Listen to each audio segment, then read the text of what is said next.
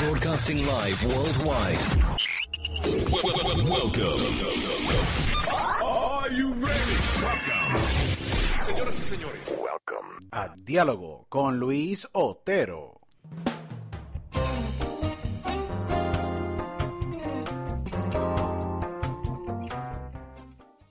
Bueno, bienvenidos a esta edición de Diálogo con Luis Otero. Este es su servidor y tu host, Luis Otero. Agradecido a todos ustedes por estar en sintonía con nosotros.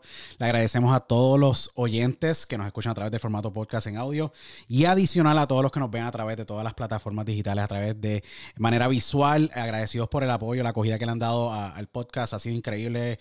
Eh, Miles y miles de personas nos han visto a través de YouTube, nos están viendo alrededor de todo el mundo a través de Dailymotion y a la misma vez nos han bajado a través de todas las plataformas de iHeartRadio, Tuning Radio App, Stitcher.com, Apple Podcasts, Google Podcasts, Radio Public. Estamos en más de 15 plataformas alrededor del mundo y poco a poco se van añadiendo muchas más. Así que agradecidos eh, y muy, muy, eh, muy honrado de que ustedes saquen de su tiempo para escuchar este episodio y todos los episodios de Diálogo. Pueden visitarnos en nuestras páginas de Twitter, Instagram, a través de Diálogo arroba diálogo con Otero. Eh, síganos a través de Instagram, Twitter o nos pueden enviar un email a diálogo arroba gmail.com. Hoy tenemos un gran eh, invitado eh, para mí, un gran honor, porque obviamente un- uno de los motivational speakers y public speakers up and coming que para mí yo encuentro que va a tener un gran futuro y tiene un gran futuro dentro de lo que es la industria de motivational speaking, business coaching. Él es puertorriqueño, radica en la capital de Puerto Rico, San Juan, Puerto Rico de donde yo nací, de donde él eh, ha ostentado un sinnúmero de grandes eh, posiciones eh, como CPA, certificado en Puerto Rico, como CPA, un contable público autorizado, es escritor. tiene una gran columna que les exhorto a que ustedes la visiten todos los meses, que es más allá del diploma, en el gran periódico, históricamente el periódico más visto en todo Puerto Rico y el Caribe, El Nuevo Día. También es eh, creador de la serie de videos eh, que es increíble eh, con los invitados que ha tenido como PJ Sinzuela eh, y un sinnúmero de otros grandes empresarios eh, en Puerto Rico, que es la maestría, eh, que la pueden ver y la pueden buscar a través de todas las plataformas digitales. Y a la misma vez también es presidente y public speaker y writer eh, para Palacio Media, que es la empresa para la cual él preside. Y tengo el gran honor de entrevistar y tener en diálogo con Luis a Raúl Palacios. Bienvenido a Diálogo con Luis. Raúl, un gran placer tenerte finalmente después de casi semanas de poder eh, cuadrar esta entrevista. Te tengo aquí en el programa. Agradecido por sacarle tu tiempo. Agradecido completamente por la invitación, Luis. La verdad que después de ese intro ahora me siento que tengo big shoes to fill. Así que estamos... No, eh, mis respetos para ti, eh, Raúl. He visto un gran crecimiento, de verdad que sí, eh, en tu carrera, en los pasados años, eh, con todas las posiciones ejecutivas que has ostentado en grandes firmas dentro de lo que es CP, como CPA, que es tu, una de, bueno, fue básicamente la fundación para crear el Foundation, la fundación que tú has tenido para poder desarrollar esta gran carrera ahora como, como public speaker, business coach. O sea, son muchos, muchos zapatos y muchos hats. You wear a lot of hats, como yo podría decir, muchos, eh, muchos roles dentro de tu carrera. eh, en las diferentes empresas que has trabajado y actualmente con estos grandes proyectos que tienes, ¿me entiendes? Más allá del diploma, que es tremenda columna, de verdad. Como, primero que todo, ¿dónde es que nace Raúl Palacios? ¿Cómo es que, dónde es que se forma Raúl Palacios y cómo es que logra tener esta, este camino que lo ha llevado hasta este punto a nivel profesional en tu carrera? Pues la realidad es que, ¿cómo te digo? O sea, no, no mucha gente a lo mejor cuando, cuando tienes esa curiosidad o, o, o es desde que tú desde pequeño estás pensando que te gusta escribir o tienes a lo mejor algún arte que, te gusta practicar y como siempre a la que uno va creciendo uno no necesariamente cree que eso es una carrera viable o que no es algo que va a aportar a tu crecimiento profesional, pero como, como todo, o sea, yo fui, yo me crié en Puerto Rico, yo estudié contabilidad, que era el safer path que todo el mundo, pues que, que, que te promueven y te dicen, mira, tienes que estudiar esto porque si no, no, o sea, no va, no va, no va a conseguir trabajo, ¿verdad? Ese era el miedo que le metían a uno, pero siempre tenía una, un espíritu de curiosidad, siempre me gustaba leer, me gustaban las clases de historia, me gustaban, la, me gustaban las clases de filosofía. Y alrededor de tres o cuatro años en la carrera, de, de, mi carrera de contabilidad, que, me está, que me, no es que no me estaba yendo mal, pero sí sentía que quería explorar un, un y tratar de ser más creativo en, en mi día a día. Y por eso es que empiezo a escribir por mi cuenta en el 2014. Y como todo, a lo mejor tú empiezas scratching ese itch, ¿verdad? De, de, de, lo que te gusta, pero poco a poco vas, vas, viendo una aceptación y que la gente pues le, le interesan los temas y eventualmente tocando puertas, uno como escritor empieza a enviarle a los distintos medios a ver si te publican, empiezan a publicar en, el primer medio fue News is My Business, después tuve la suerte de que me publicaran a la segundo o tercer intento una columna del Nuevo Día y con el tiempo pude hacer relaciones con los editores y, y, y después fue como una, una, conversación bien natural que fue que yo propuse de, estar en la plataforma digital versus, la, versus yo estar enviándoselo y esperando a que me publicaran el papel. Sí. Y, y, de, y, de acá, y de allá para acá, pues pensé que no había mejor tema para desarrollar que era la, la mejoría personal y profesional, porque en Puerto Rico el tema más popular y que más se vende en la política, y eso sí, ya yo entendía que habían suficientes voces cubriéndola, pero que no habían suficientes voces hispanas hablando del desarrollo personal y profesional, y como cualquier persona que, que sufre alta y baja en, su carrera y a, nivel y a nivel personal también, pues sentía que hacía falta más contenido del cual uno a veces lo consume en inglés, pero no lo veía en español yo personalmente, te voy a ser bien sincero, a mí yo soy un fanático de Más allá del diploma. Yo encuentro que es una columna que enriquece sumamente. Eh, yo creo que el conocimiento y te abre a cualquier persona, les exhorto a que entren en blogs.elnuevodía.com slash más allá del diploma, donde pueden ver la columna. Porque tú tocas temas bien interesantes. Eh, un ejemplo, la última columna, los seis formas de optimizar tu atención. Yo creo que como profesionales que somos en el campo, yo partner de una firma, ¿me entiendes? Al igual que tú eres profesional y me imagino que muchísimos profesionales, en, no tan solo en Puerto Rico, sino en Latinoamérica, tenemos el problema de que somos diluidos en un montón de direcciones. Y yo creo que en esa columna específicamente tú atacas ese problema. Tú sabes, eh, las seis formas de qué manera tú puedes optimizar o puedes dedicar o maximizar ese tiempo y optimizar la atención. Y eso es uno de muchísimos temas adicionales que tú has eh, escrito en la columna, porque yo encuentro que eh, la columna es súper enriquecedora, como bien dije.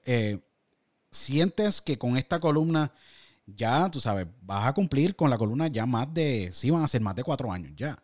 ¿Me entiendes? empezaste en LinkedIn, me acuerdo muy bien que fueron los primeros posts, eh, How to Find Your Inner MVP. That was one of them, one of the beginning ones. y me acuerdo muy bien, la vi muy tremendo escrito, que se los exhorto, ¿me entiendes? Que también lo vean. Y, y, eran temas bien interesantes porque siempre el espacio ha sido bien, está bien crowded a nivel inglés. A nivel latinoamericano, eh, siento que somos poco. O sea, yo hago business coaching también, no abiertamente, ¿me entiendes? Como tú lo haces actualmente, que tienes una plataforma bien sólida, eh, pero, me, eh, pero me imagino que en, lo que es el mercado de Puerto Rico y Latinoamérica son muy pocos y yo me he dado cuenta que hay, una, hay un void muy grande. Fue ahí que pues nace la, la, semilla de crear todo esto, ¿verdad?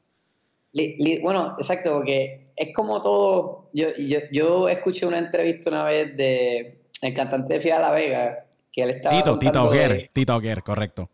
Tito, de, Tito, que, él estaba contándole, creo que fue a Chente la entrevista, que él, que él fue a Nueva York tratando de imitar a sus bandas favoritas en inglés y se dio cuenta, ¿verdad? Que, que, que sí había un mercado en español al cual él simplemente lo que tenía que era escribir en español y, y, y, y hacer una música similar, pero, pero para su gente. Sí.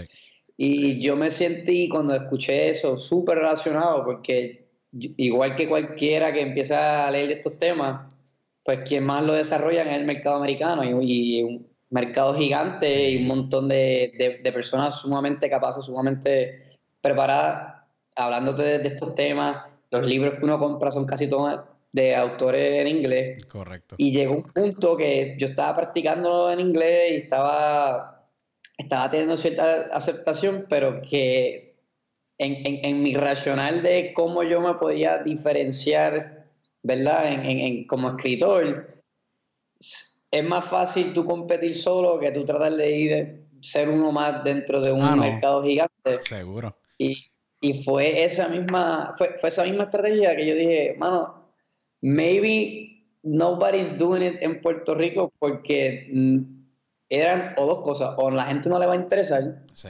o, o tal vez no hay suficiente gente haciéndolo todavía. Y yo dije, bueno, pues no tengo nada que perder porque sería el único que lo estará haciendo. Correcto. Sí, ¿no? Y, y- y a mí me parece interesante porque si tú hiciste la transición, los primeros tres posts, eh, cuando yo me acuerdo que empezaste a escribir, inclusive escribiste una pieza muy bonita cuando, cuando te convertiste en padre, que es un capítulo bien importante en tu vida porque tú, tú hablaste en el post, y yo me identifico porque soy padre también, de cómo balancear la vida profesional con la vida de padre, cómo ser un buen role model, un buen ejemplo para tu hijo, y a la misma vez tú llenar esos zapatos, ¿me entiendes? Profesionales. Me acuerdo de ese post y siempre lo revisito, pero esos primeros posts fueron en inglés y luego hiciste la transición, que yo creo que ahí es que tú tienes una gran acogida porque eh, técnicamente nos estás hablando en arroyo habichuela, como dirían por ahí, claramente eh, con el, buen- puertorriqueño que, que, que hablamos y creo que empiezas a darle eh, a la fibra, estás tocando un ejemplo, el dolor, que es la medicina amarga que necesitamos. Interesante, ese post fue el primero de julio y es sumamente a mí me encanta ese post y, ese, y, esa, y esa columna que hiciste el primero de julio porque es cómo convertir el, utilizar el dolor como mecanismo para convertirlo en y, transicionarlo a algo positivo. Muy pocas personas, yo encuentro que en el mercado hispano están hablando de estos temas. Y, es, y esto es lo, es lo bello de, de más allá del diploma, ¿me entiendes? Y luego con el proyecto que pues estás trabajando también, que es la maestría, que es una serie de videos también de autoayuda con gente que son súper relevantes, ¿me entiendes? Que yo personalmente consumí completamente la, la serie porque encuentro mucho valor. Eh, inclusive con la entrevista, si no me equivoco, del ex uh, Wealth Manager, ex Vice President eh, eh, de Wealth Management de Banco Popular, a mí se me olvidó el nombre de él. Creo que es Rich. Richard. Yes, correcto. Eh, que es profesor. Habla de cosas tan importantes que yo creo que no utilizamos en la cultura puertorriqueña, que algo como tan simple de ahorrar para tener opciones. Algo tan simple, algo tan simple como ahorrar para tener opciones, es, tiene que darle al nervio de, de- de- de la fibra del puertorriqueño, porque yo creo que eh, si no le da la fibra, ¿qué más, qué simple frase como esa no te va a dar la fibra? Porque yo creo que no venimos de una cultura que, no, que ahorramos, sino que pues ahorramos para irnos de vacaciones y malgastarlo, lo que sea, en general. Algo como Correcto. tener opciones, eh, yo creo que es bien interesante eso, que trabajando esos temas es, es bien cool. ¿Cómo encuentras? Sí, Yo te diría que antes, que antes que haga la pregunta, sí, yo cuando empezamos, o sea, la idea con todos los proyectos, porque para mí la- el programa fue una evolución natural del, del blog, porque en vez de yo hacerte la historia y hacer, porque mi- mis columnas son todas referenciadas a libros que, que yo haya consumido durante el mes para, ¿sabes? Para no, para no hablar como, como si me la supiera todo. Esto, es- esto es lo que esto es lo que te trae un, un autor que estudió y hizo un libro y esto y esto es como, by the way, esto es como yo lo aplico a, a mi vida. correcto. Pero para tratar de, de expander ese punto de vista, por eso es que transicionamos a, a la serie. Y yo creo que es lo, el, el- pero el, el mismo mindset de hace falta que estos temas que sean más allá de política o sean más allá de farándula se tocaran. Y a lo mejor algo que me he dado cuenta es que no necesariamente es que, nos, que esto le, le va a alcanzar a la gran mayoría de la gente de la isla, pero sí, hay un, sí he encontrado que hay un segmento, ¿verdad? Hay, hay, hay un mercado que no es grandes números, pero sí en interés, que lo, que, que lo consume y, en, y pues, por eso es que yo creo que creo en el formato de los podcasts, creo en lo que tú estás haciendo ahora y creo que es que hace falta que en el ecosistema de comunicaciones nosotros hagamos ese pequeño gacho con, con los otros mercados. Yo encuentro que lo que lo que estás haciendo, y obviamente que la maestría es básicamente es un hijo de más allá del diploma, porque van de los dos conectados. Eh, tocas temas bien interesantes. Eh, y esa es una de las preguntas que yo tengo, porque ¿cómo es que Raúl Palacios, el empresario, el CPA, el business coach, decide voy a hablar de este tema? Uno de los, de los los posts y uno de los, de los, de los, de las columnas más favoritas, uno de los posts de la columna más míos favoritos, es el proyecto más importante de ser papá. Yo creo que yo nunca me imaginé ser padre, lo digo públicamente, nunca me imaginé ser padre. Y cuando, sí, no, porque yo, para, sí, no, la verdad, yo, yo, mira, hermano, yo estaba en automóvil, carrera y todo, casado, feliz, ¿me entiendes? El Inedio estaba súper cool y de momento eh, me convierto en papá, sí, no, me, me convierto en papá, obviamente, después de, pues, como yo digo, pues, muchos años de no prestarle atención al tema y me encuentro con el struggle de mucho miedo de que cómo voy a hacer esto, cómo yo voy a poder. Yo me acuerdo de haber visto y revisitar, nunca se me olvida, eh, en junio, sí, junio 10 del 2018, eh, mi, mi, hija nace en junio 11, si no me equivoco, eh, y fui al post tuyo de LinkedIn cuando tú te convertiste en papá y yo lo revisité y me ayudó mucho como que entrar un poco de paz. ¿Por qué? Porque en cierta parte dije, todo va a estar bien. Es como yo pues eh, maneje y como yo me proyecte y como yo visualice y como yo construya mi carrera de ahora en adelante. Obviamente, we struggle every day. I struggle every day, ¿me entiendes? Con el tiempo y a veces con, con ser un buen esposo, un buen padre y un buen profesional, eh, pero todo es tiempo, mano. Y ese post yo me acuerdo que me ayudó y todavía yo lo revisito porque yo digo, contra, por lo menos puedo encontrar paz en el post, porque yo sé que tú pasaste por lo mismo. Eh, ¿Cómo es que tú encuentras estos temas que resonan tanto con la fibra, me entiendes, humana y con este nicho o esta, esta población de personas que obviamente le gusta este tipo de contenido? Porque yo sé que en Puerto Rico va creciendo. Ha crecido muchísimo este espacio. Y yo creo que el único que lo está haciendo públicamente eres tú. Bueno, pues y, estamos apostando a que siga creciendo, ¿verdad? Va a, seguir eh, va a seguir creciendo. Yo creo que nuestros millennials necesitan tener ese coaching, porque yo creo que lo que, lo que tú estás hablando y lo que tú proyectas y lo que has estado, eh, y no lo que proyectas, lo que tú vives, porque you're an embodiment of what, you, what you've been writing, eh, yo creo que no, hay, no nos enseñan en la universidad. O sea, no, no, nos están enseñando nada de esto en la universidad. ¿Cómo tú encuentras estos temas?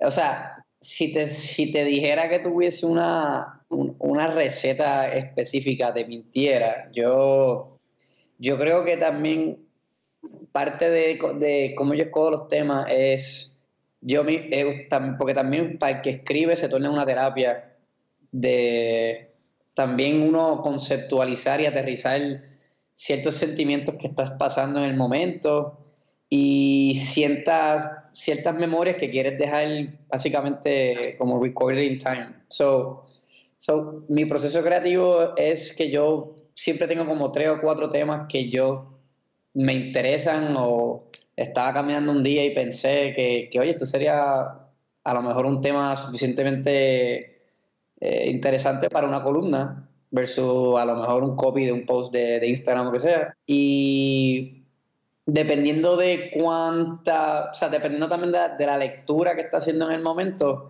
trato de, amarrar ese, ese tema con, con, con, una lectura. Así que, it's really not something que es como X, Y, Z. Em, em, es, un proceso creativo como cualquier otro que, que tú más o menos tienes una mezcla de musa, pero a la misma vez te impones horarios y te impones fechas para, ok, yo se supone que saque esta columna final del mes, pues tengo que empezar a, rebuscar la lectura, el tema, si tengo que caminar un rato sin el celular lo hago y trato de, ponerme en ese mindset de que, cuál es el tema que vamos a desarrollar. ¿Cómo Pero desarrollas esa disciplina? Porque es una disciplina, una disciplina como, como profesional y como escritor y como, como coach. Pues es como, pero la disciplina es, es como todo, o sea, yo creo que la disciplina es, esencial para cualquier cosa que quieras hacer. Yo, sea, la disciplina también se hace más fácil cuando tienes una motivación intrínseca que no lo, o sea, no, no nace de, de, algún reward o, o, algo, algún dinero específico, o sea, el, el, el proyecto más allá del diploma literalmente was a passion project en un inicio. Y la motivación y la disciplina y la, motivación para convertirme más disciplinado en el proceso es cuando la, percibía que sabía escribir, pero a la misma vez leía los hábitos de escritores que admiraba y me sentía que todavía era como un amateur. O sea, que no, no, o sea, me había, yo tuve una columna en LinkedIn que, que se fue viral, por ejemplo, y ese día, me acuerdo como si fuese ayer, pusieron esa columna al lado de una columna que había publicado Richard Branson. Y yo, decía, yo me acuerdo, yo, me, yo, me acuerdo. Yo me lo, sí. yo, me lo y yo dije, ay, estoy bien duro escribiendo, mano. Esta es la tercera columna. O sea, te lo crees, te lo crees, pero that's, that, that's the ego, right? Como que tú, eh, el ego tiene esto, esta facilidad de, de nosotros pompearnos en, en los momentos buenos, pero a la misma vez esa columna pasó y creo que dije, ah, pues la próxima, el próximo mes me va a pasar lo mismo. No pude sacar una columna ese mes, no pude sacar una columna el otro mes. La próxima columna que terminé escribiendo como a los seis meses no le fue tan bien y, y te das cuenta que, que, oye, sí es un proceso artístico y creativo, pero es como una disciplina como cualquier otra que si no la, si no, si no te obliga a sentarte, you're just gonna be, you know, uno del montón. So, so, so, para mí la disciplina es algo que, que uno, uno, uno, tiene que cultivar en todo lo que hace. O sea, es como, como uno cuando hace ejercicio, es como uno cuando quiere dedicarle tiempo a su pareja, es como uno cuando, cuando tienes que dedicarle la hora al trabajo y a sacarle el, trabajo a tu, cliente. O sea, es tú embrace ese professional mindset de, de ser un artesano, o sea, de, de, tú respetar el craft y dedicarle el tiempo necesario para hacerlo. Yo encuentro que tú eh, has hablado muchas veces en tu, en, tu, en tu columna y no tan solo esto, sino lo hablaste mucho en la maestría. Eh, que exhorto a todos los que están viéndonos que vayan y vean la serie de la maestría que está súper genial sobre la productividad about productivity. Y teniste, tuviste tremendo, tremenda eh, entrevista con Wesley Elizabeth Cullen, que era la General Manager para el Choliseo de Puerto Rico, hoy día General Manager para la casa eh, Bacardi, eh, quien habla mucho de la productividad cuando te sentaste con ella. y tú has sido un fiel evangelista, como yo digo, tú has sido bien evangélico en la manera de, ok, hay que ser la productividad. Eh, y eso se ve todos los días, obviamente, en tus redes sociales con tu, se podría decir esa disciplina de eh, te levantas súper temprano, haces tu CrossFit, luego tienes un día súper mega productivo, estás creando contenido, vas, tú sabes, estás manejando tu empresa, más, me imagino que tienes un sinnúmero de clientes, ¿me entiendes? Eh, ¿Cómo tú alineas tus días? Tú sabes, la, la productividad siempre ha sido algo bien importante para ti you struggle with productivity a, eh, veces, tienes esa, esa, situación de que, mano, o sea, a mí me pasa, yo, yo fue un día que yo dije, diantre, mano, iba a hacer todo esto y estaba por hora. Y se me quedé con tres cosas y yo me voy a ir con la, me voy a ir a la, a, a, la cama pensando de que no hice esas tres cosas y me voy a levantar a las 5 de la mañana a, trabajar esas tres cosas para tener un buen día porque si no, pues voy a estar con ese, con esa tendencia. ¿Cuál, cuál es la secreta que tú tienes en esa parte? Si supieras que uno de los temas que I most struggle with en un momento dado, en, en, en la, cuando estaba trabajando en la contabilidad, en un momento dado que mi, que, que mi carrera fue bien después bajé un poco en performance, fue cuando me di cuenta que me estaba poniendo, o sea, estaba adicto al teléfono, como, como, como todos nosotros. Y nadie habla mucho de esto, pero nuestra generación es la generación que tuvo que, tuvo que más o menos aprender a cómo manejar su atención teniendo un dispositivo tan poderoso como, como los celulares que tienen acceso. Yo, yo fallo con esto todos los días. Esto es lo que, de verdad, real. Yo fallo. Yo siento que, mano, tú sabes, estoy en, en un rant de 8 de la mañana a 10 de la mañana con una productividad bien brutal y como a las 11 y media me entra un texto o cualquier cosa o un email o mano, o un WhatsApp, un mensaje de algún suplidor o algún cliente y me bajó la productividad de 11 y media, 12 y media, whatever. Y no, exacto. Súper. por eso ahora mismo es uno de los temas que más, más estoy leyendo y explorando un poco porque siento que siento que es algo que nuestra generación ha tenido que basically aprender on the go sin mucha instrucción y sin mucha, o sea, porque el que no se crió con la tecnología no, te, no entiende por qué tú estás enviciado, pero es que esa persona no, no, se, o sea, no, no se crió con el hábito como nosotros nos criamos con el hábito. Eh, y, y, la realidad es que para mí lo más difícil a nivel de productividad es tú desarrollar el hábito de, de dejar tu teléfono lejos de tu área de trabajo, estar desconectado una hora, una hora y media y tratar de tú concentrarte en lo que, en, en lo que tiene prioridad.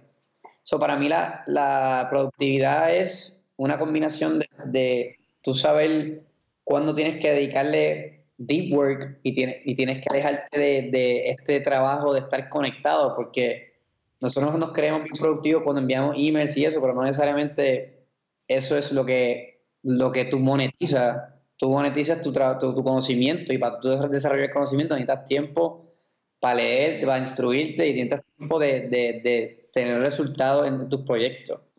Y para mí es, y es, una disciplina de, de, tú aprender a cómo manejar esa dieta de, de, la tecnología. Y adicional a eso, no crearte estas falsas expectativas, porque hay veces que uno quiere hacer siete cosas en un día y no lo vas a hacer. Maybe, yo creo que Tim Ferriss dice que mínimo él trata de, de, de escribir sus dos, sus dos cosas que quiera lograr en ese día y sentirse que es un día productivo. So, también es un poco también de keep it, keep, it simple, tú sabes. Tener una idea de las prioridades, cuál es el gol macro, cuál es el gol micro de ese día y cómo tú puedes maximizar e, e, ese attention span, porque todos tenemos ese, ese, lo que tú acabas de describir, la mayoría de nosotros somos productivos por la mañana. Eso está... Sí, no, comprobado. Eso es científico ya. Pero si tú sabes eso, de ese, ese espacio que tú diste, por ejemplo, de 8 a 10, si de 8 a 10 tú dejaste que el teléfono te enviara el mensaje, contestara el email, o, lo perdiste en una llamada, que pudo haber sido un email un texto en, media hora, entonces, entonces perdiste tu, tu, tu máximo, o sea, tu, tu, tu, peak performance time, lo, te lo perdiste. Porque después uno come, se, se, tarda uno en coger, cuando te entra el sueño, y después, ¿entiendes? Como que todo, tienes tus días, hay tus días. es también un tema de cómo manejas la tecnología, cuáles, cuáles son tus prioridades, micro y macro, y estar 100% seguro de, de, de, que estás atacando en el tiempo que tú te sientes mejor. De esos puntos que tú tocaste, yo creo que everyone struggle with the phone, de verdad. En esta generación yo pienso que hasta el, el, el human touch, las interacciones, son tan mínimas. Inclusive me, nos, nos, pasó este fin de semana, estoy con la familia, estoy con, con mi hija, con mi esposa, está la, la, suegra, está todo el mundo. Mano, y en un momento yo miro el celular y lo, lo, me lo pongo en la falda y yo miro alrededor, todo el mundo un silencio, la televisión prendida y todo el mundo en el celular. Yo digo, diantre, mano, como hemos perdido el toque de la realidad en cierta parte. O sea, estamos viviendo a través de ahí. Y no, y uno se textea y está al lado de la otra persona. Como que loco, háblense, vamos a hablar, ¿sabes? Vamos. Y yo creo que eh, en cierta parte para mí yo lo encuentro como que penoso y a la misma vez como que de qué manera se arregla este problema eh, con un balance ante todo, porque yo creo que el problema también viene del balance, tú sabes. Y yo creo que el balance a niveles Mira, uno de los consultores de nuestra empresa, eh, que es tremendo business coach, Ed Milet, quien tú sabes que Ed, Ed Milet, que es tremendo coach. Es, un, sí, es un monstruo. Este tipo es tremendo. Él dice que el balance es boring. Eh, yo, yo, entiendo, seguro, si el tipo está en, high mode all the time. Eh, pero en cierta parte a veces yo digo, contra, tiene que haber un balance ante todo el tiempo que tú inviertes en un celular y el tiempo que tú estás eh, afuera. A mí personalmente, yo, I struggle because I'm a workaholic, de verdad. Y a veces como que yo, un viernes por la noche y llego de cenar con la familia y me encuentro yo a las 10 de la noche enviando correos electrónicos y digo, ¿qué carajo yo estoy haciendo así? I'm just gonna say it like that. que yo estoy haciendo aquí con, con, con haciendo, enviando correos electrónicos a las 10 de la noche, pero es, es parte de, yo creo, de, de, de cómo uno se programa y con de que tengo que estar todo el tiempo produciendo. Eh, y yo encuentro que a veces encontrar el balance es súper mega difícil. I struggle with it. Y tú tocas ese tema también en una de tus columnas que he tratado de implementar varias de las cosas, las he podido lograr, ¿me entiendes? De coger unos tiempos, pero eh, es, bien, es bien complejo. Tú también tienes ese mismo problema de balance también, porque it's just tough, de verdad. Sí, sí, I mean, I don't think, I don't, porque balance también es una palabra que es, you know, es bien aburrida. Para mí en cierta parte es aburrido un poco. Es, difícil tú decir balance porque el balance, lo que, lo que es balance para mí no es solamente balance para ti. Así que sí. es, es, más, un tema de cuáles son tus prioridades en el momento. O sea, ya veo. Si hay, si hay, por ejemplo, si tú estás a punto de, de por ejemplo, de lanzar estos episodios y, y, tuviste que conectarte para resolver algo, pues te tuviste que conectar para resolver algo y ya, you can't, you can't judge yourself con eso. Sí. Porque, porque tienes una prioridad que tienes que hacer en el momento. No es que no es que el balance es que tú te vas a picar en ocho pedazos todos los días, todos los días. Yo, yo creo que el balance es, es cuando yo voy a dedicar la calidad de mi, de mi atención al momento. O sea, si, si, si yo salí de todo lo que tengo que hacer y quiero estar un rato con mi hijo uninterrupted, pues tú suelta el teléfono un rato y comparte con, con, con, tu hijo. O sea, juega con, con su juguete un rato, léele un cuento. Y, y no tiene que. You don't need to be there the five hours. It could just be. Literally, could just be 30 minutes. Pero es una. Quality, quality 30 minutes. Para que sean de calidad. Ajá, ajá, ajá. O sea, yo, yo creo que al final del día. Uno no nos podemos juzgar tan negativamente cuando tienes que trabajar adicional, porque todos estamos en este slope de carrera que todavía nos falta. O sea, we're trying to get where we want to go y this is just part of, the trip. Pero, pero, dicho eso, es como tú creas el hábito de, de cuando vayas a hacer algo, quiero darle tu máximo, o sea, tu máximo atención posible. O sea, hay un quote que me encanta que dice, how you do anything is how you do everything. Hmm. So, como, so, si tú, si tú piensas en ese momento es, mano, voy a, voy a pasar tiempo con mi mamá. Pues, mano, dedicarle, dedicarle ese tiempo a tu mamá, un rato. si vas, si vas hasta, hasta las 10, 11 de la noche en tu trabajo, dar hasta las 10, 11 de la noche tu trabajo y no lo piensen. no lo juzgues porque tienes que, no importa lo que tú hagas, trata de, hacerlo at the best maximum of your ability.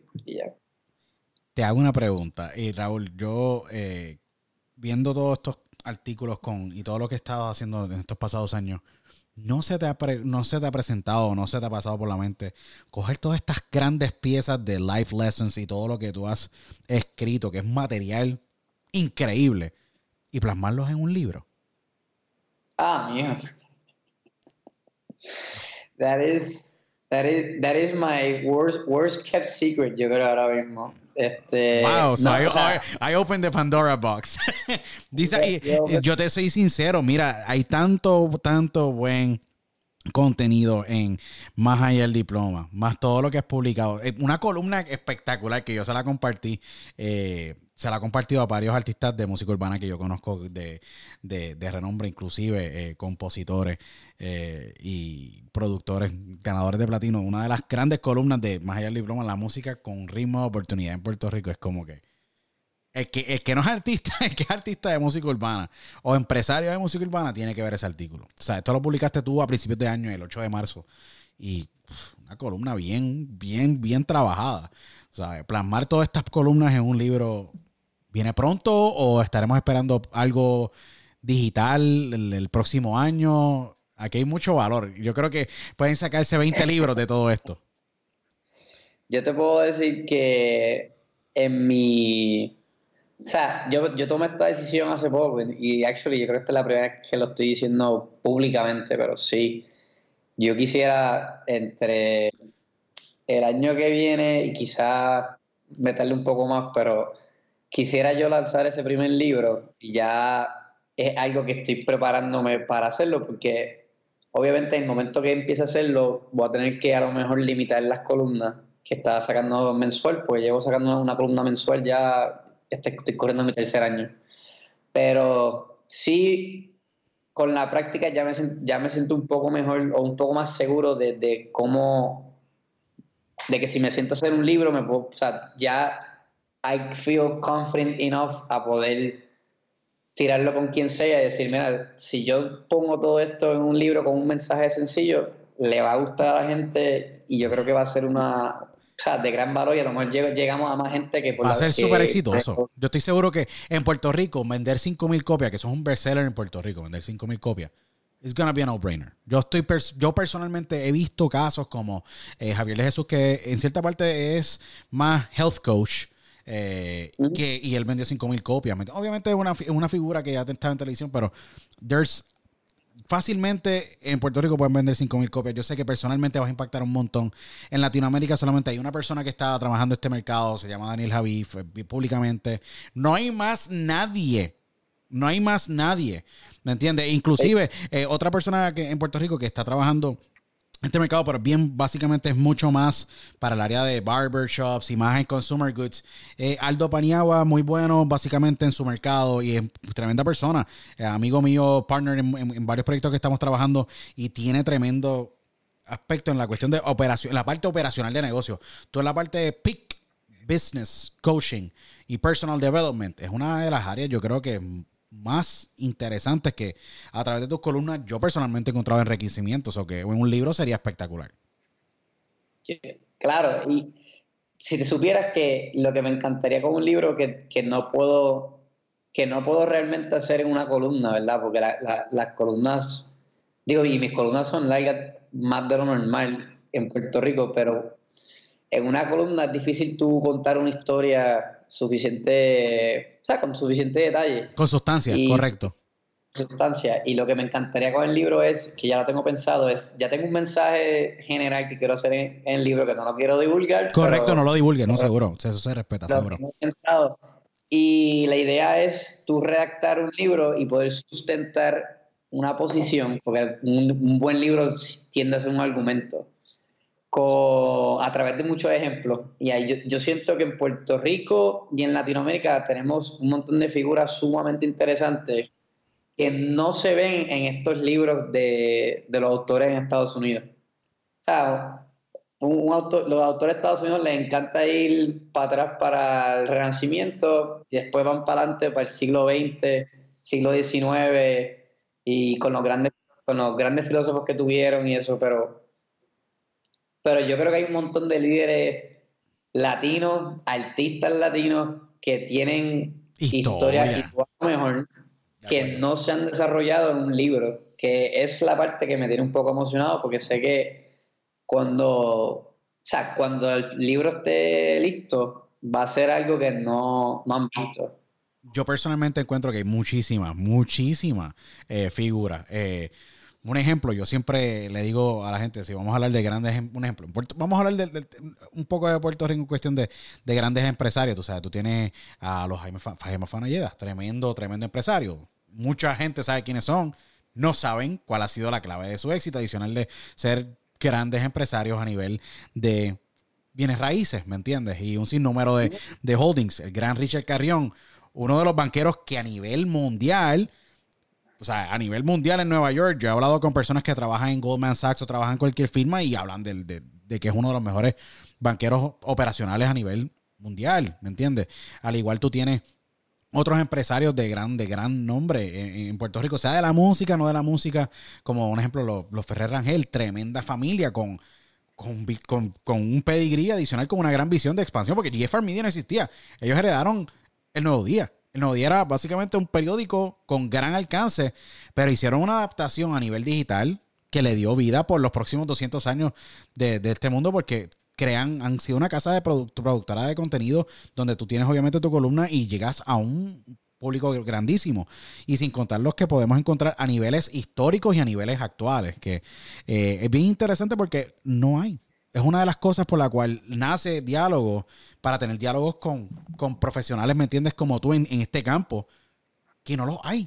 Sea, tendremos en la, dentro de varias semanas tenemos a, Aldo Paniagua aquí con nosotros, ¿me entiendes? Que es un pick coach para básicamente en la parte operacional y en la parte motivacional dentro de exactamente un mercado que es más consumer goods, pero en el área de business entrepreneur.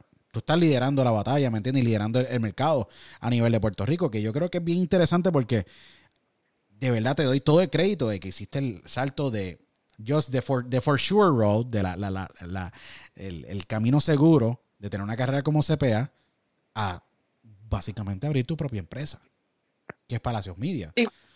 Exacto, pero quiero aclarar que su vida, o sea, ahora mismo no, no soy muy, muy distinto a como a, esta alza que ha habido, que, que es las personas que tienen sus different side, side hustles, ¿verdad? Como antes tú básicamente dependías de una empresa grande que tú trabajabas tus 30 años, te, retirabas con tu pensión y tus beneficios y después tú de ahí, después en el retiro a lo mejor hacías algo creativo.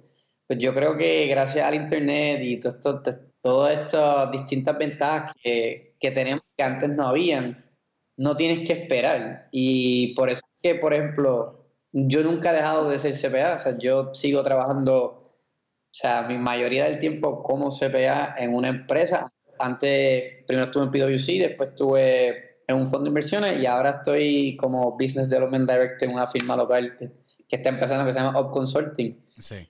Y yo creo que el trabajo te da hasta más experiencias también para tú desarrollarla en, los escritos, porque los escritos son vivencias, tú tienes, que, tú tienes que vivir, tú tienes que aprender y tú tienes que entonces instruirte un poco con el libro, un poco con la calle, para entonces que la gente se pueda relacionar. Así que no es que uno tenga que a lo mejor hacer una cosa o la otra.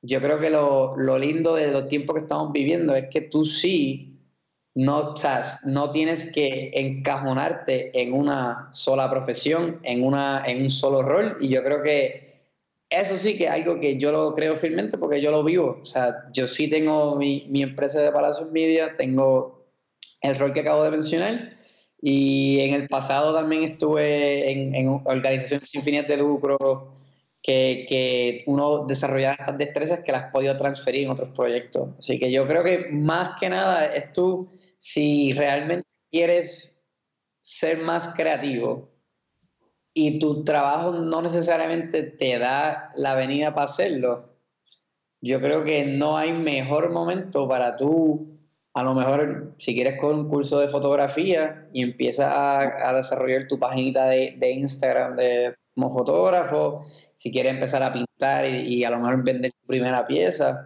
y si quieres escribir en cuatro años sacas un libro, no hay mejor momento de hacer eso como ahora mismo.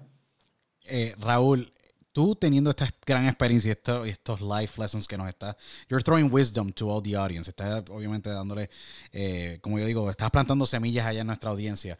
Eh, con tu experiencia a nivel económico y a nivel como peak coach y business coach, yo he visto un nacimiento grandísimo de millennials bien emprendedores en Puerto Rico.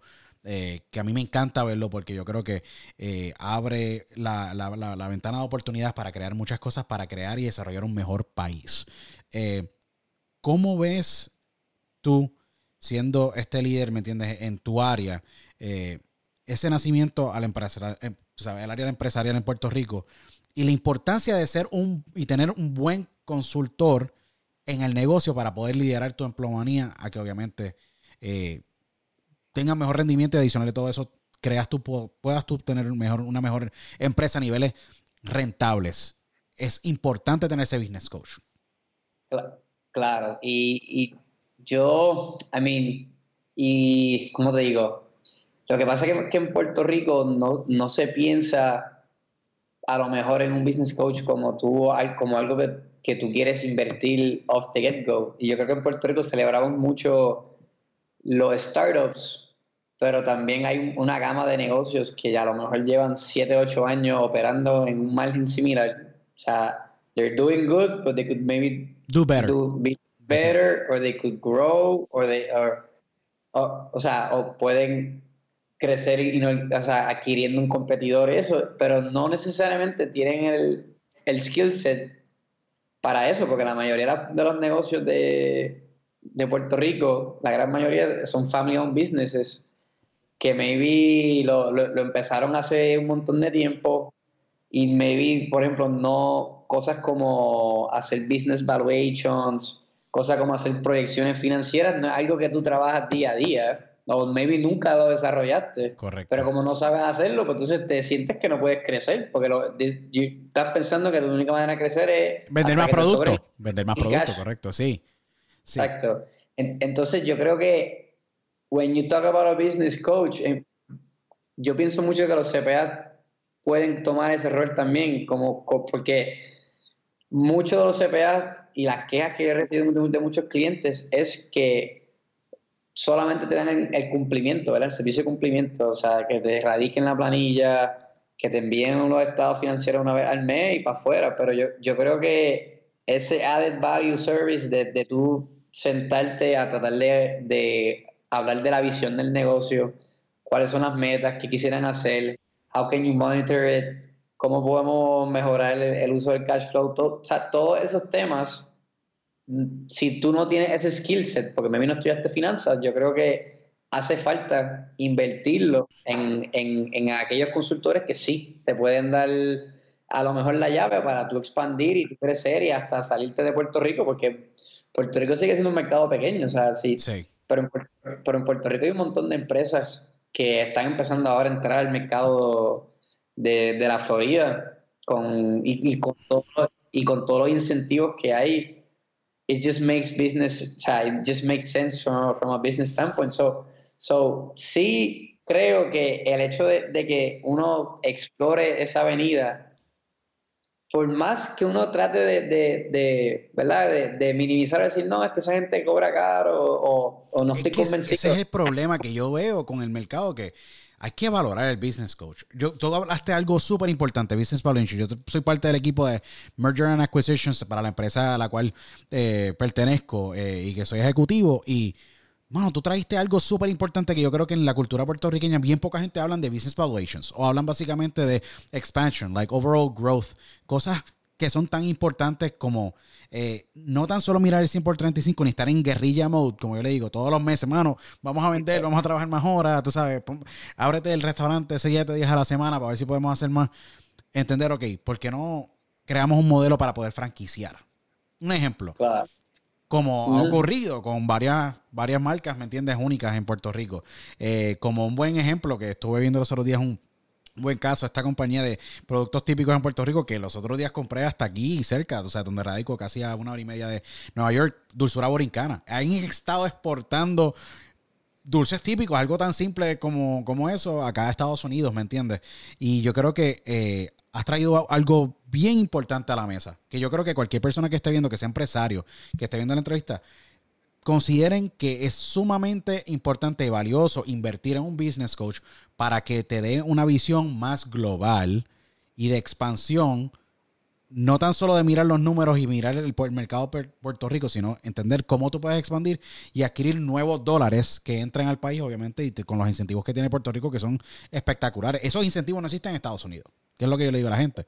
Puerto Rico tienen una gama de incentivos espectaculares para todos los empresarios, o que eh, hay, hay mucho que, educar, yo creo. Yo creo que yo creo que tienes que valorarlo y tienes que verlo no necesariamente, ah, me va a costar tanto este año. Es una inversión, es una inversión a largo plazo. Exacto, exacto, una inversión porque ¿qué pasa si esta persona entonces me trae, me, me, me, me duplica las ventas en tres años, tú sabes? O sea, es, la oportunidad de, de tú crecer oye, compartiendo visiones y, intercambiando skills, porque a lo mejor tú fuiste bien bueno para llevarlo, para llevar el negocio a, a 3 millones, pero de 3 millones a 10 millones eso es otra gama de problemas. Sí, otra gama de problemas, sí. Y adicional de todo eso tienes que eh, crear un buen sistema de entrenamiento para los empleados, de desarrollo para los empleados, que entiendan exactamente tu visión, que porque en otra de tus columnas, que nuevamente exhorto a que todos vayan, más allá del diploma, hablas tú de cómo en, incluir o cómo los empleados pueden entrar en tu visión, because they have to work for the vision and the mission, not for you. ¿Me entiendes? Y yo creo que es muy importante esa parte, que ellos sean parte del journey y que sean, que se inviertan, inviertan de, de ellos mismos, porque ahí es que entra el éxito eh, de, la empresa. Yo creo que en Puerto Rico siempre también se ha visto de que, ah, no, este es el jefe. No, mano, tú estás trabajando y tú estás nadando para la misma dirección. Si tú, todo el mundo es importante ahora, la verdad, en la parte del equipo. Yo creo que con, con un business, la inversión de un business coach es importante. En Estados Unidos se valora muchísimo, o sea, el mercado acá. Y yo creo que Puerto Rico eh, está en el momento ahora de hacer este tipo de movidas con todas estas empresas. Todas estas empresas, yo creo que necesitan un business coach. Como tú tienes un montón de destrezas que obviamente no estamos hablando de ellas, pero yo las he visto y las conozco y sé que es sumamente eh, importantes para la expansión de cualquier, cualquier empresa. Eh, la maestría, vamos a hablar de la maestría porque la maestría es también eh, para mí una de las series de videos de self-improvement de los mejores que he visto, producido por Javier Bellido, por eh, Raya Alberio, que si no me equivoco eh, estuvo también envuelta en el, en el proyecto. ¿Cómo nace la maestría? ¿Cuál fue lo mismo? ¿Querías llevar la, columna a video para poder exportarla al mundo entero? Porque eso es lo que has hecho con la, con la, con la serie. Sí, la, la serie realmente era, como, como mencioné, o sea, mi, mi columna sí es un ejercicio bien personal, es un ejercicio que yo trato de, hacer un due diligence de, de combinar lecturas interesantes con temas interesantes, pero con vivencias mías. So, ¿cómo, ¿Cómo tú no solamente le dabas a la gente una perspectiva de ti? Porque mucha gente podía a lo mejor ver en mi columna las primeras dos o tres y fácilmente decir, pero who are you and who is this guy? ¿Por qué yo tengo que leer tu columna? ¿Tú me entiendes? Sí. So, era como que, pues sí, sé que va a haber una, una gama de gente que a lo mejor piensa eso, pero ¿por qué entonces no te traigo a estas personas quienes yo le puse el nombre a la maestría? Porque son gente que yo considero maestros en su respectiva industria. Correcto. Entonces, entonces, vamos a hablar de los temas, temas similares que a lo mejor yo toco en las columnas, pero a la misma vez tratar de intercambiar mejores prácticas, hábitos que estas personas implementan en su día a día que maybe you and I don't know, pero cuando lo escuchas, o sea, te, te, prende el, te prende el chip y te das cuenta, ah, si él lo hizo así, pues yo lo puedo hacer. De, de la misma manera, lo más que me ha gustado de, de la columna es es ver ese lado vulnerable, porque siempre una de las preguntas es como, ¿cuál ha sido un fracaso que has cambiado a, a, una historia positiva o una lección? Y, y, te da, y ves personas que han logrado mucho más que tú, pero a la misma vez pasar por, por lo que todos pasamos, que son inseguridades, que son momentos de incertidumbre que no que you, you don't always have it figured out, pero la gente se cree que tú tienes que que tú tienes que llegar a los 30 y ya, ya todo está resuelto y eso no es real. Eso no es real. Así, así que a mí me ha encantado, por lo, a nivel personal, escuchar esa parte de la historia.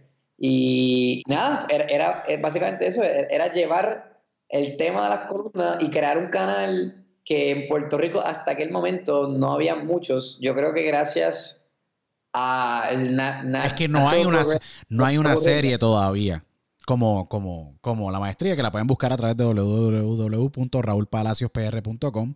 Ahí ese es tu website que tiene tremendo contenido. Obviamente ahí está la serie completa, raulpalacios.pr.com, donde hablas con megafiguras. O sea, está hablando la reina del diseño en Puerto Rico, Carlota Alfaro, Wesley Elizabeth Cullen, Kurt Schindler, que eh, les exhorto, ese, ese, ese episodio fue increíble porque habla de algo bien importante que yo creo que te podemos traducir esta también esta conversación.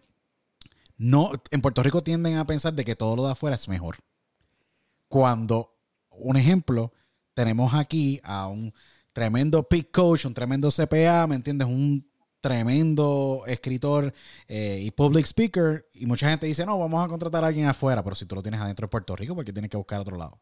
¿Me entiendes? It's just something like that. Y eso todo hablaste en esa conversación con Kurt Schindler, porque él llega a Puerto Rico, él es de Rochester, Nueva York, si no me equivoco, Buffalo, el área de Nueva, York, de Nueva York. Llega a Puerto Rico, creo que estaba en Colombia, y llega a Puerto Rico, algo así, si no me equivoco. Y, bueno, habrá un wealth management firm que después es, eh, adquirido. Eh, es una acquisition de, de Banco Popular. Eh, y él es profesor en la Universidad de Puerto Rico y, y habla de tantas cosas tan comunes, pero que nadie practica. nadie practica. Y yo digo que, mano, que eso es lo, eso es lo chévere de la, de la maestría, porque es súper cool, porque toca cosas que son tan sencillas, pero que no le prestamos importancia. Pero mira, tú dijiste ahorita también, esa, esa entrevista me encantó la de Kurt, porque Kurt es, pero Kurt es tremendo speaker, o sea, él, el talento lo tiene, pero una, la entrevista de PJ Sinzuela Ah, no, pillé. Está brutal también. La vi completa de cuando él. Sí. Es un chavaco que, que, que, tenía su guiso en la high, pero estaba estudiando medicina, pero siempre le gustaba la música. Y, por, y gracias a lo que es el internet, las redes sociales, ¿cómo es que se llama la aplicación de... SoundCloud, SoundCloud. Gracias a SoundCloud, pega una canción y te das cuenta que o sea, tú, tú, puedes simplemente publicar tu arte y vas cogiendo tracción. Y verlo, yo, yo, yo lo entrevisté, él todavía ni siquiera había pegado Sandunga. Para nada, o sea, tú lo, tú lo, cogiste antes exactamente de ese boom, que ahora obviamente tiene una gira de más de 20 conciertos en Estados Unidos. Es una cosa impresionante, de verdad. Pero, y, un chamaco inteligente, un, chama, un chamaco que, que, que, es médico, porque él terminó medicina. El MC, eh, como le dijiste, el MCMD, porque... Eh, MCMD, so, so, so, tú te tú, ahí, es que yo me di cuenta, hermano, es verdad, o sea, había un montón de historias de puertorriqueños destacados que yo entendía que, que hacía falta un foro, pero un foro un ching más serio, un ching, o sea, no, era que yo, no me quiero creer el, más serio, ni que me quiero, ni es que quiero parecer un profesor. Ah, no, para nada, si no, por ley. Pero, la, la, verdad, la verdad, la verdad, que el estilo de, de, podcast que había justo antes de que yo lo lanzara, la mayoría era con un enfoque más de, de entretenimiento, which is fine, porque tiene, eso hace falta también, uno se quiere reír, el vacilón es parte de la cultura boricua, y by the way, va a vender más pero sí, me, sí sentía que hacía falta. Por ejemplo, a mí me motiva que ahora Jay Fonseca ahora sacó una, una gama de podcasts, o sea, de, de, de, todo, que ahora tiene unos podcasts de abogados, tiene unos podcasts de recursos humanos, tiene unos podcasts de, de, empresarismo. Y yo digo, qué bueno, porque that was my whole thing en cuando lancé la maestría, que hacía falta, porque nadie lo estaba haciendo. Como que no voy a, no, o sea, tus únicas opciones no podían, en mi, o sea, en, en, mi perspectiva, que tú tuvieses que escuchar el WK580 y escuchar política, y este, escuchar a Rubén Sánchez y después eh, escuchar solamente de comedia y entretenimiento, porque sí hacía falta hablar un poco más de negocio y hablar un poco más de... A mí me encanta hablar de negocio, tú sabes, porque estoy en el, en el business space, tú sabes, y, y, ahí es que viene diálogo. Diálogo viene para tener conversaciones con todo tipo de, de, de personas, pero a mí me encanta. Yo me estoy disfrutando un montón la conversación porque son cosas importantes que yo creo que nos dan a nosotros una perspectiva y podemos hablar y saber de que, bueno, o sea, un tipo súper brillante y profesional como tú crea esta serie yo la encuentro súper magnífica. Súper magnífica, tú sabes. Tú tienes a Richard Dalmau, eh, Ricardo Dalmau, que es CPA, baloncelista retirado. Eh, es como. sí, sí, no. Sí, tienes a, a, Paul González Mangual, o sea, Wesley Elizabeth Collins, que es como que esa. Wesley para mí fue interesante porque era como esa figura mítica cuando iba a cubrir el, el, el Choliseo. Y yo decía, mano, tú sabes, ellos le confiaron el mercado de eh, el de Puerto Rico, un mercado, del mercado más profitable. El SMG hace su dinero en Puerto Rico más que en cualquier otra arena. Se lo confían a ella después de haber trabajado con empresas como la WWE acá en Estados Unidos y ser una jefa, ¿me entiendes?, de tour. A, obviamente ahora estar bajo las riendas de la Casa Bacardí en Puerto Rico, que son, o sea, una responsabilidad grandísima trabajando para grandes empresas y poder ella, en cierta parte, añadir ese condimento de lo que para ella es importante y extraer esa información es súper mega valuable. es súper importante. Yo creo que tener esas conversaciones que nadie las está teniendo. Exacto, porque by, the way, la de Wesley para mí fue la más que yo me llevé como, como tips prácticos, porque por ejemplo, ella me compartió que ella, le, ella tiene un hábito de que le gusta timear las cosas. El timing, yep, that was timing, yep. So era como que, wow, that's, it makes sense, porque entonces tú, tú a veces procrastinas porque literalmente piensas que it's gonna take longer than it actually does. Y, y, y ahí ella estaba diciendo que cuando ella se dio cuenta que, que, el ejemplo que usó fue que se tardaba, qué sé yo, 15 minutos en leer todo lo que en Business, por ejemplo. Pero que, que por, por simplemente ver los stacks one against the other y no saber cuánto tiempo le iba a tomar, pues no quería empezar. Entonces yo digo, oye, voy a empezar a hacer eso con cosas que, qué sé yo, que a veces yo empecé a utilizar un montón también. A mí me pasó también. Como una trastera. Ves una trastera, te estás pensando, estás pensando, estás pensando, y te dices, ¿cuánto realmente yo me tardo esto? Y te das cuenta que son, qué sé yo, cinco minutos, seis minutos, o sea, whatever.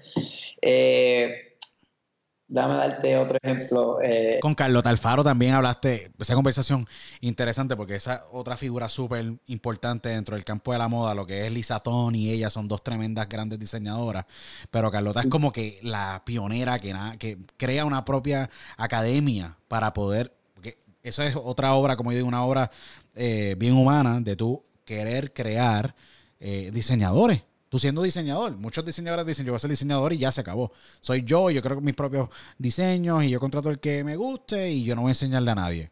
But she took the role as the, you know, um, the provider, la proveedora de, desarrollar talento en el, en Puerto Rico y crear un Carlos Alberto, crear todo este tipo de grandes diseñadores que ha Puerto Rico. Ella literalmente es una leyenda andante porque... Súper, sí y no le da entrevistas a todo el mundo, que es el punto. Tú sabes, Carlos Alfaro es una persona que no habla con los medios frecuentemente sobre la clave de su éxito y tú pudiste extraer esa, esa clave de consistencia, esa trayectoria envidiable que ella tiene, que es súper interesante esa entrevista. Sí, y, pero, y, noté, yo no sé si ella a lo mejor, porque ella tiene, maybe because she's older y tiene 85 años, pero un zen espiritual que no, no, me, esperaba, porque es una persona que puede darse todos los golpes en el pecho, porque ya, ya ha logrado todo lo que, lo que, lo que necesita. tiene 25 años, no le hace falta absolutamente nada. Sin embargo, sigue con una ética de trabajo, sigue planificando distintos otros proyectos y todo le seguía dando gracias a Dios y al Espíritu Santo y te das cuenta que, que, que, hay veces que hay seres humanos que, pues, que yo creo que tienen eh, eh, ese don y esa gracia y esa humildad, que ella sí, sí. Sabía, sabía siempre cómo atribuir el éxito a, otra, a otra gente y a, y a, y a otras que no, que no entendemos. No, correcto. Yo creo que es bien importante ver, mano, o sea, porque ella viene de, ese, de, esa era que, mano, they really were the hard knocks school. Esa, ella, eh, mira, no hay industria, yo tengo que aquí abrirme las puertas como yo pueda. Y, y, bien interesante porque sí, ella sí fue bien un ser espiritual, un ser espiritual. Y es algo que, eh, ¿me entiendes? El, papá, como yo digo, de los motivational speakers, que, ha creado una mega industria, Tony Robbins es un tipo bien, bien espiritual en, dentro de dentro de su, su, vida, ¿me entiendes? Al igual que eh, Ed, Ed Milet es bien, bien espiritual, al igual que Jay Sherry es bien espiritual. Hay un montón de en el espacio que son bien espirituales. Yo creo que eh, fue bien, bien humilde de parte de ella. O sea, ella se puede dar el crédito, como tú muy, bien dices, de, cual, de crear, yo creo todos estos diseñadores para nada ella puede y tú tienes que escucharlo y callarte la boca. Pues, pero ella no, no, fue así, que fue lo más interesante para mí de cuando, cuando tuvimos esa conversación. Y aprovecho, Luis, para decirte que, que ya se supone que para Estamos hablando de, yo espero ya para el mes que viene, pues poder lanzar la segunda temporada. I was gonna ask you about it, de verdad que sí. Viene la segunda, si viene la segunda, la segunda temporada de la maestría. Eh, no, o sea, no sueltes prenda suelta exactamente, pero algún invitado que tú puedas decir, mira, puedo mencionarlo o los otros los mantengo como sorpresa. ¿Hay alguien que específicamente tú puedas nombrar que, la audiencia pueda, para que sí estén pendientes y lo, por si acaso, entren a raúlpalaciospr.com, la maestría eh, la primera temporada tienen que verla completa. Adicional tiene tremendos artículos. Hay uno que me encantó por si acaso, que es como desenmascarar la debilidad de uno que me eh, chocó muchísimo conmigo mismo. Y va a ir también la, segunda temporada de la maestría en ese mismo website, en raulpalaciospr.com. Eh, ¿quién, ¿Quién va a estar en esa segunda temporada? Debe estar bien interesante el roster. Si supiera, te voy a compartir uno. O sea, es un roster igual, igual de diverso que, que el primero, que es algo que pues, estamos tratando de mantener eso as, as we go, moving forward, for however, o sea, Dios, Dios me permite poder seguir haciéndolo. Pero el nombre que, que, para mí fue una entrevista que yo estaba eh, como soñándolo un poco, porque esto es una persona que, que, yo admiro mucho, obviamente por lo que yo hago, eh, por lo que yo practico, que es el gran Silverio Pérez. Wow. El gran Silverio. Silverio Pérez para mí es el primer latino puertorriqueño, digo, es obviamente puertorriqueño, pero era el primer latino que yo estaba viendo que actually eh, hizo una carrera en el, en, el, en el tema del desarrollo personal y es un escritor Increíble, de espectacular. De otros niveles. Ha sido columnista por, por más de 30 años ya. Estamos hablando de una persona que ha, escrito ficción, ha escrito libros de historia, ha escrito libros de motivación, da charlas también, canta, o sea, súper inteligente y para mí, antes de esa entrevista, yo hasta leí el libro de él que hizo de, la historia de Puerto Rico y me encantó tener ese intercambio de, su carrera, de, los temas que él tocó en el libro, de sus hábitos de, su proceso creativo escribiendo y desarrollando y cómo él se, se ha mantenido relevante por, por tres décadas. O sea, no es, Sí, sí. What we're trying to accomplish now, él, ya, ya, lleva 30 años, porque está, bien está bien brutal, porque, y yo se lo digo a la gente, mira, eh, yo me acuerdo que cuando yo fui director de deportes en Noti1, yo pues conocí un montón de gente, ¿me entiendes? Y me acuerdo haber compartido con mi gran amigo que en paz descanse, Luis Raúl, y Silverio eran bien amigos. Silverio es creador de Anda para cara, ese gran programa por las noches, que pues obviamente fue exitoso por muchísimos años. Y yo me acuerdo tener, haber tenido una conversación eh, bien breve con él, eh, pero yo le pregunté a él, nunca se me olvida, yo le dije, pero ¿cómo tú haces un update cada dos o tres años? Porque es lo mismo con un ejemplo en, la música, tú sabes, yo comparo, y puede ser analogía bien diferente. Un Silverio Pérez con un Dari Yankee tienen muchas similitudes y la gente no lo sabe. Dari Yankee lleva un ejemplo, veintipico años, eso es dos o tres años update. Dos o tres años update. Y es lo mismo que ha hecho Silverio, dos o tres años update y es diverso. Televisión, radio, prensa escrita, eh, música, eh, libros, literatura. Eh, es un tipo que es un, profesor de la vida, tú sabes. Y tener ese tipo de conocimiento y a la misma vez hacer un update cada cierto tiempo para mantenerte relevante. Mira, el, ser humano, y tú lo sabes muy bien cuando estás trabajando con tus clientes o con personas a nivel de desarrollo personal, Manuel, el ser humano es resistente al cambio. ¿Sabes? Estas son personas que han masterizado el proceso de adaptarte a esos cambios, ¿me entiendes? Y yo creo que I'm looking forward to see that interview. Me encanta. Estoy loco por ver esa entrevista. No tiene fecha todavía, no tiene fecha todavía, me imagino. voy, yo, yo, yo, espero que para principios de octubre, la fecha exacta te la voy a adelantar, hopefully, para cuando salga este episodio, pero. Seguro. Déjame adelantarte esto. Silverio es un tipo que su primer libro de motivación vendió es más, te voy a hacer este ejercicio. Adivina cuántas, cuántas copias vendió su primer libro. El de motivación. Yo creo que como, como unos como unos 1500, 2000 ejemplares por ahí. No, mucho más. Wow. Como unas 10.000, 10.000 a 15.000 copias. Se fue, mucho más. Wow, se fue bestseller 50 y pico mil copias por ahí. El primer libro de Silverio vendió 800 mil copias. Ya, esos son números astronómicos. Eso no hace ni sentido. o sea, es una locura. Eso es un New York bestseller. Eso es un New York bestseller.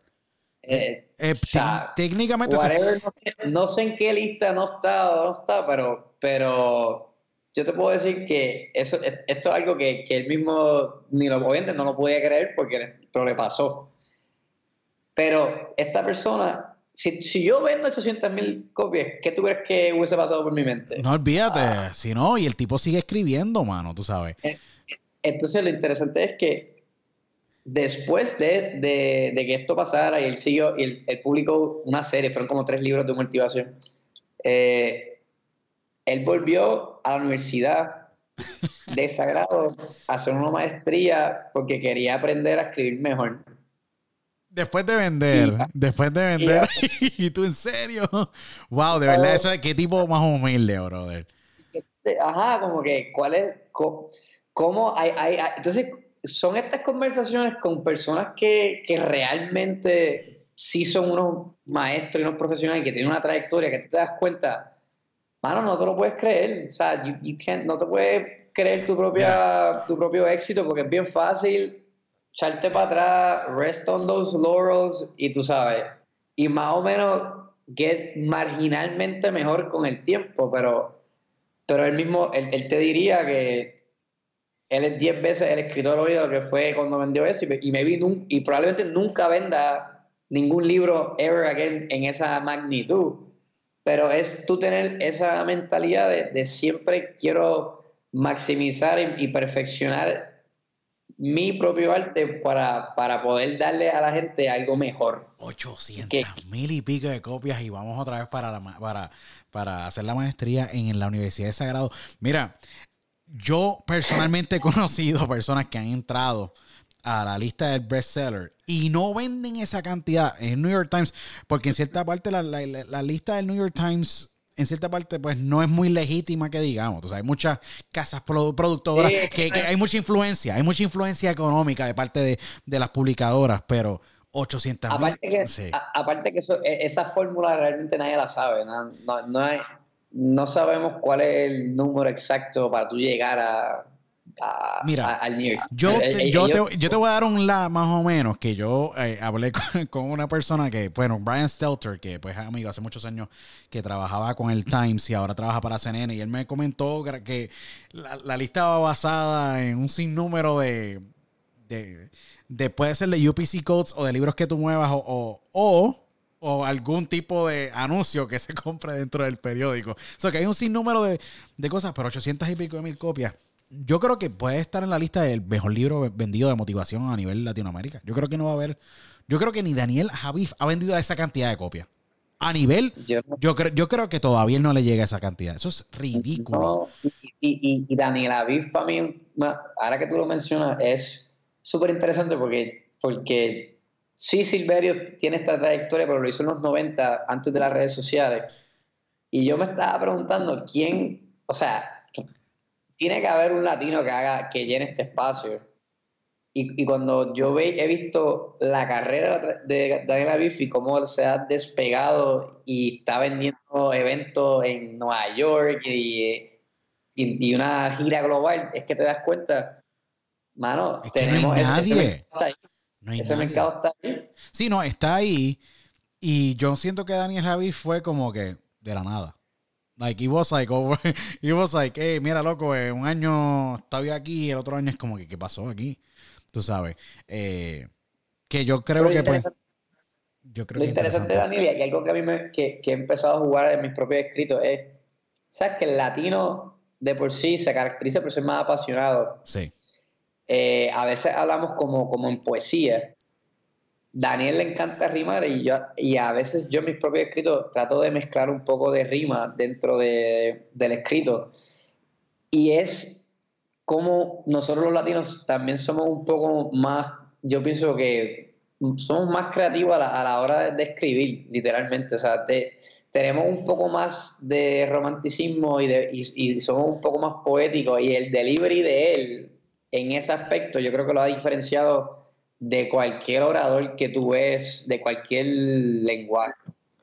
Yo siento que eh, estos proyectos que tú tienes ahora mismo en la mesa van están bien interesantes y yo le nuevamente exhorto que entren a raulpalacios.pr.com de verdad el contenido está genial pónganlo y hagan un bookmark como yo que lo tengo en los primeros top 5 porque el contenido está súper brutal y yo creo que eh, esto aplica a todo el mundo. Tú sabes, empresario o no empresario, esto lo aplica a todo el mundo. Eh, Raúl, ¿qué te falta por hacer? Adicional de ese libro que hablamos previamente, ¿qué te falta por hacer? ¿Un programa de radio? Eh, ¿Viene un podcast pronto? ¿Qué viene? Porque sé que has hecho tus apariciones en los medios de comunicación en Puerto Rico, eh, estás aquí ahora mismo en el programa, pero tienes tu serie, eh, sé que te gustan los medios y lo has combinado muy bien con tu carrera. ¿Qué más te falta a ti hacer? Adicional de viajar el mundo, ¿me entiendes? Y, llevar tus charlas alrededor del mundo. Bueno, a mí me encantaría realmente poder publicar ese libro que estás diciendo y empezar a crear un banco de, trabajo de, como autor. O sea, no solamente publicar uno, poder tú publicar dos, tres, cuatro, cinco, diez libros en 30 años. O sea, yo, como cualquier creador que yo admiro, hablan de no es, it's not about it's not about making it big y, no es de hacer un, hacerlo una vez, es como tú mantienes una consistencia y un body of work que, que vale por ti. So, para mí es seguir creando y perfeccionando eh, el, el arte de, de, la escritura, number one. Y number, number two, obviamente me encantaría algún día tener alguna charla así que, que se pueda dar un TED Talk o algo así, me encantaría.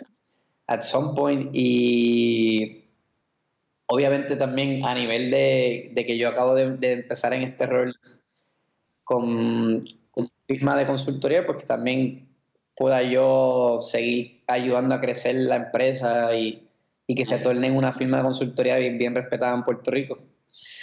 Eh, yo, te diría que eso, realmente, lo de viajar, eso lo queremos hacer todos. Pero al día de es tu poder seguir. Que, el, que, el, que, el, tiempo solo te dé a ti un poco de la razón, porque vas a seguir creando, no por un año, sino por 5, 15 años, si, si tienes la dicha de hacerlo. No, perfecto. Yo, eh, Raúl, eh, yo te agradezco. yo quisiera que esto durara dos o tres horas porque está súper brutal, de verdad, el episodio. Eh, y yo, esta es la primera vez que está Raúl con nosotros, de muchas que estará. Eh, Raúl, primero que todo, quiero agradecerte muchísimo por tu haber sacado de este tiempo. Yo sé que lo llevamos planificando hace mucho tiempo, pero al fin pudimos tener esta conversación súper mega productiva. Raúl, ¿dónde te pueden seguir en las redes sociales adicional de consumir todo el contenido que estás produciendo, que es súper genial. Eh, mencioné el website raulpalaciospr.com, en donde adicional te pueden seguir eh, en las redes sociales para que estén up to date con todos tus quotes, con todo lo demás allá del diploma, con la maestría, en donde te pueden seguir en las redes sociales.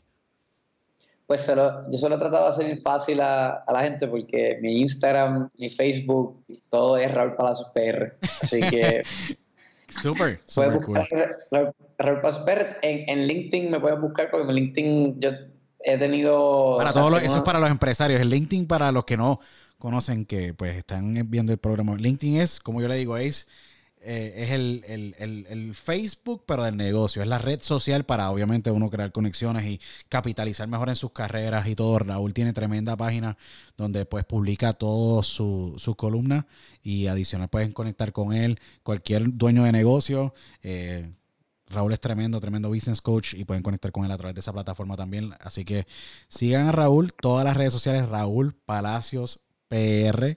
Eh, y también, si tienen algún eh, speaking engagement, pueden contactarlo a él a través de Raúl Palacios PR, eh, tremendo speaker.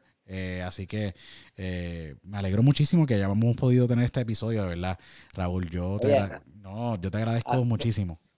Ha sido súper interesante. Yo, yo, te iba a preguntar, porque cool. yo, sabía yo sabía que tú tenías una carrera ya porque tú empezaste en, los medios mucho más antes que, que, mucha gente, porque tú tenías como 15, 16 años, yo creo. Sí, yo empecé a los 13 años. Yo es cool que hablemos de esto. Mira, yo empecé mi carrera en los medios de comunicación a los 13 años, 12, 13 años.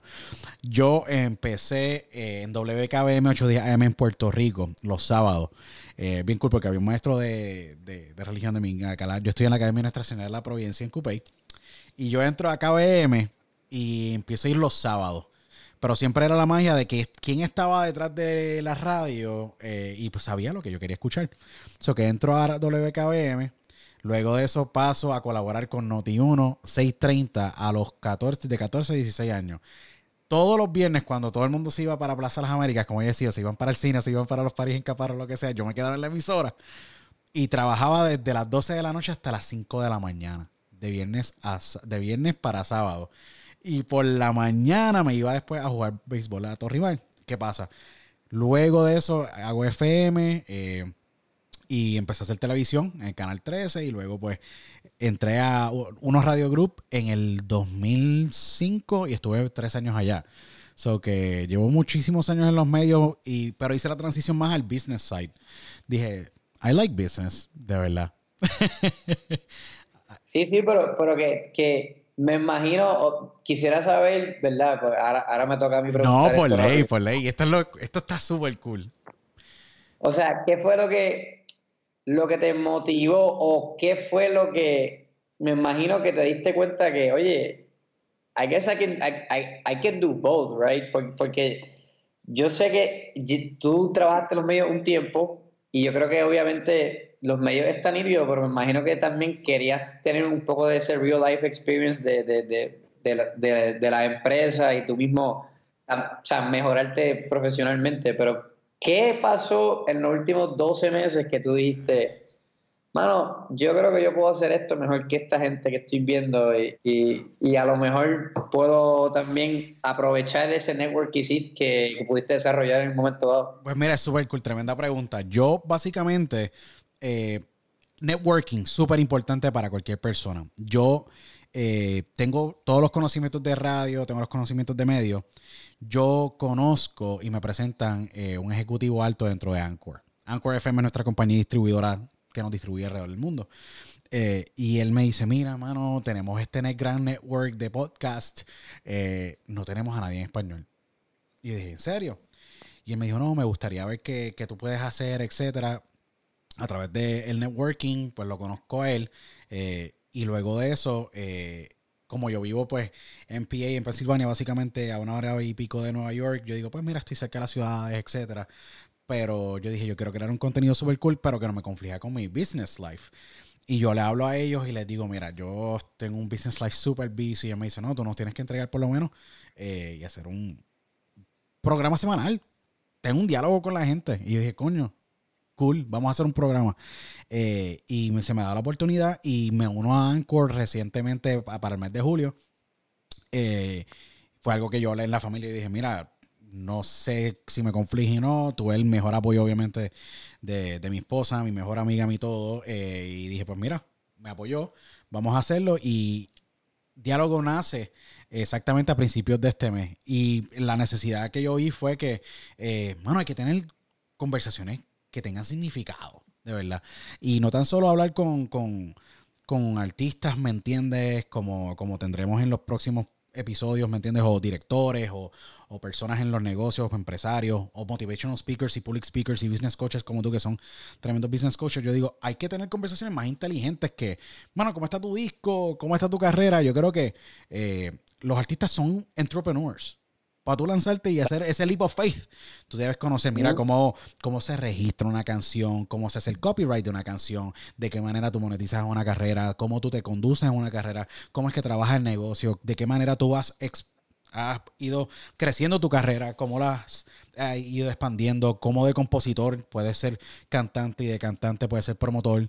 Eh, hay un sinnúmero de conversaciones que no se han tenido porque son más tradicional con los medios de comunicación. Yo creo que en una plataforma como diálogo, y al igual como tú lo has tenido con la maestría, podemos tener estas conversaciones que yo creo que son sumamente interesantes e importantes para poder llevar un buen contenido allá afuera que edifique, que edifique vida, de verdad, porque...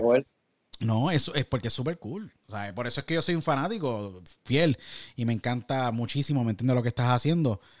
Porque tiene sustancia y es lo que hace falta.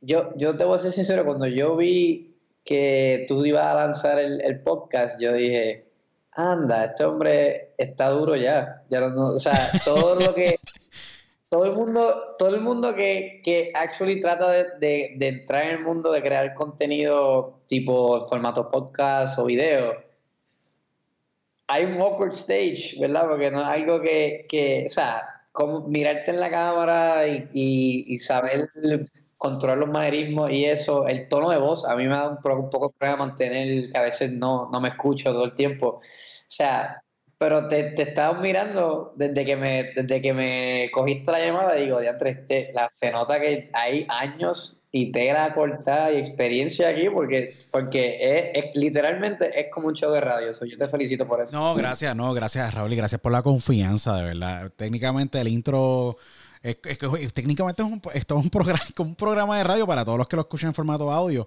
eh, pero un programa de televisión para todos los que ven a nivel visual. Y yo te agradezco la confianza y te agradezco obviamente lo que estás haciendo por el país, porque obviamente estás tomando esta iniciativa que es sumamente importante para esta generación eh, y que puedan obviamente tener un gran un gran coach, un gran líder, ¿me entiendes? Como tú en tu espacio, yo creo que es bien importante. Eh, igual, ¿me entiendes? Hay otros grandes líderes que saldrán, porque obviamente uno ve a uno y uno se motiva, ¿me entiendes? Ver a un Silverio Pérez que es un tipo que va a, estar en la segunda temporada muy importante de la maestría y ver esa, esa motivación y tenerlo al frente y poder tener esa conversación, me imagino que tuvo que haber sido súper enriquecedora, súper brutal. O sea, tener un Silverio Pérez con con esas cifras de números que hablamos en este podcast, eh, de verdad es increíble, es increíble. Y lo más, eh, yo, como digo, 800 mil copias no entran ni el New York. Yo, no existe lista del New York Best Times, de verdad. So que, no, está súper brutal, de verdad. Nuevamente, eh, te agradezco, Raúl, de verdad. Un gran honor, placer tenerte. Eh, que se repita muchas veces más. nuevamente, entren a raúlpalaciospr.com. ¿Qué más quieres decir? la última? Hopefully cuando, cuando vuelva tengo un libro para presentar o algo. No, no, no, es que antes de antes de, final de año hablaremos de las resoluciones de lo más seguro del año, cómo uno puede mantenerse en línea con las resoluciones de, del año, porque todo el mundo hace resoluciones en diciembre, pero no se las saben, no las pueden mantener, las mantiene por dos o tres semanas y después de eso, el pic baja. So que eh, ese es tremendo tema para el próximo año, para antes de cerrar, antes de que se acabe el año, tener esa conversación y ver en dónde está el, libro de la maestría, del el audiobook o el book que, que, se avecina por ahí. Eh, Raúl, un gran honor tenerte, eh, un gran placer. Buscan a Raúl nuevamente, raúlpalaciospr.com, todas las redes sociales. Si quieren contactarlo, lo pueden contactar. Quieren buquearlo, buqueenlo. Tremendo business coach. Y nuevamente, síganos a través de las redes sociales. Diálogo con Otero, Instagram, Twitter. Eh, pueden enviar un email en caso de que no tengan redes sociales, que es bien dudable que no tengan redes sociales, a, a, diálogo luisotero.gmail.com. Y síganos, escúchanos en audio, escúchanos en video. Y nos vemos en la próxima, en otra edición de Diálogo con Luis Otero. Hasta entonces, chao.